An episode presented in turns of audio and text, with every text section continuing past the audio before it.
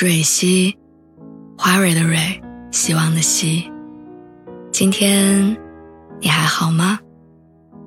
你可以在微信公众号和微博中搜索“蕊希”，每天晚上我都会用一段声音陪你入睡。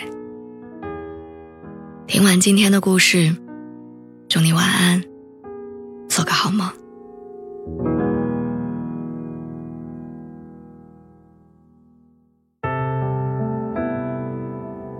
一开始灿烂绽放的玫瑰，过了花期，会迅速凋零，然后枯萎。一段双向奔赴的恋情，掺杂了无数的小插曲之后，会落寞收场。每经历一次无疾而终的感情，我们都会对“永远”这个词多一分怀疑。分手之后的那段时间，我时常处于宕机的状态。过往的记忆就像默片电影一样，在我脑海中回放着。告白的那天，他手捧玫瑰花出现在我面前，问我愿不愿意做他女朋友。后来相处的时刻，我也确实感受到了他的爱意。在一起的第三个月，我说我想吃家乡菜，他说会着手学习几道名菜。本以为他只是顺口答应，几天之后。他真的有在认真尝试做海蛎煎。在一起的第六个月，他开始频繁加班。本来以为一起去海边的旅行计划要搁浅，直到小长假来临，我才知道他早都安排好一切。他承诺的很多事情都完美的落实，于是我理所应当的认为那句永远在一起的诺言也会成真。我们开始异地恋。生活交集变少，见面次数降低，聊天频率下降，彼此都对这段感情产生了迷茫、疲惫。即使对彼此许下了永远在一起的承诺，我们仍然没有办法成为一生的恋人。从此，我变得很难相信，永远，一辈子。前段时间我回了一趟老家，妈妈给我做了水煮鱼。那天她特意早起去菜市场买的活鱼。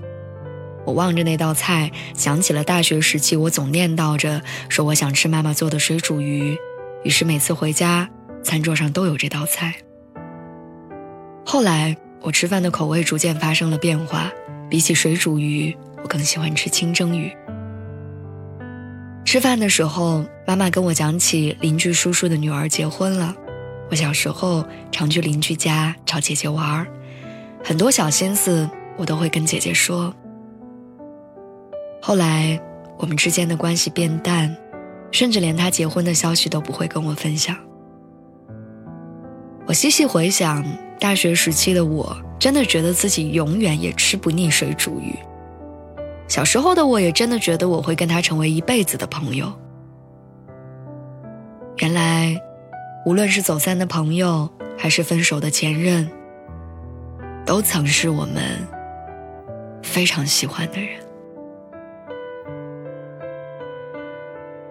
虽然我跟很多人兜兜转转，还是走散了，但其中的某些人陪伴我走过了二十岁到二十五岁，另外的某些。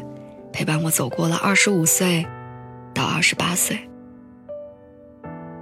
我们彼此在乎的时刻里，这已经足够浪漫了。我记得我曾经看过一个故事，说从前有一个老和尚和一个小和尚下山去化缘，回到山脚下的时候天已经黑了。小和尚看着前方，担心地问老和尚：“师傅，天这么黑，路这么远。”山上还有悬崖峭壁，各种怪兽。我们只有这一盏小小的灯笼，怎么才能回到家？老和尚看看他，平静的只说了三个字：“看脚下。”当我们看不清远方的时候，就看脚下，一步一步的累积。你会抵达远方。